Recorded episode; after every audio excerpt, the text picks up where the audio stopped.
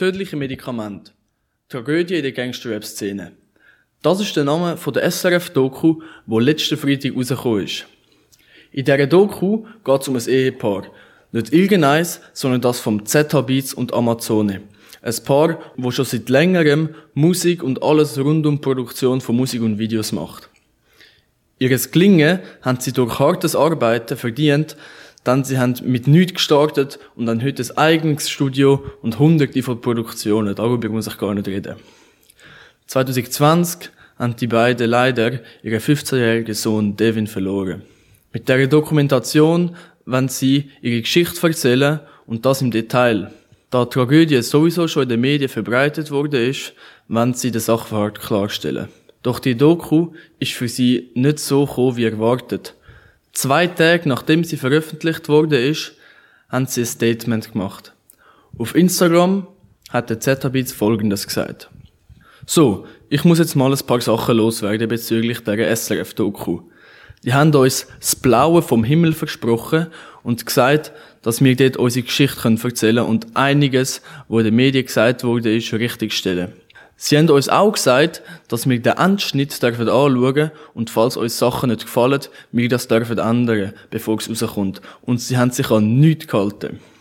Wir haben die ganze Geschichte ausführlich erzählt und die haben das so geschnitten, dass wir mehr oder weniger wie so asoziale Gangster-Rapper überkommen. Wir haben auch kein Doku über Gangster-Rap machen. Klar, wir wollten zeigen, was auf der Welt so schief läuft und haben auch unsere Vergangenheit thematisieren, aber definitiv nicht so. Wir haben ausführlich darüber geredet, was passiert ist und warum. Aber sie haben nur Bruchstücke hineingeschnitten, um uns in ein schlechtes Licht zu stellen. Ich hätte es ja besser sollen wissen, aber sie haben unsere Schwäche nach dem Tod von unserem Sohn ausgenutzt und gesagt, dass wir dort alles richtig stellen können. Jedoch haben sie uns etwas Besserem belehrt. Wir werden uns aber ausführlich in einer eigenen Doku darüber äußern, weil das wird gar nicht alles in den Post passen. Ist jetzt auch nicht so, dass ich wegen dem voll down bin oder so. Weil so tickt die Welt leider. Und jeder Mensch mit Empathie und Herz hat auch das Gute in dieser Doku können sehen. Ich will mich trotzdem bei allen bedanken, die hinter uns stehen und das immer supportet.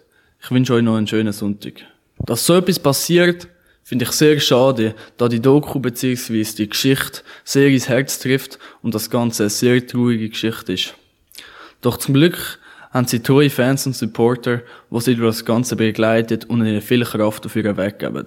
Schaut euch die SRF-Doku an und hört selber, was sie zu sagen haben und macht euch ein Bild. Der erste Teil von ihrer eigenen Doku Medizetain, also Medizin, ist jetzt auf YouTube verfügbar. Dort könnt ihr ihre Meinung hören, ohne dass irgendetwas rausgeschnitten wurde. Das, was sie sagen wollen, können sie euch dort sagen. Hört es euch an.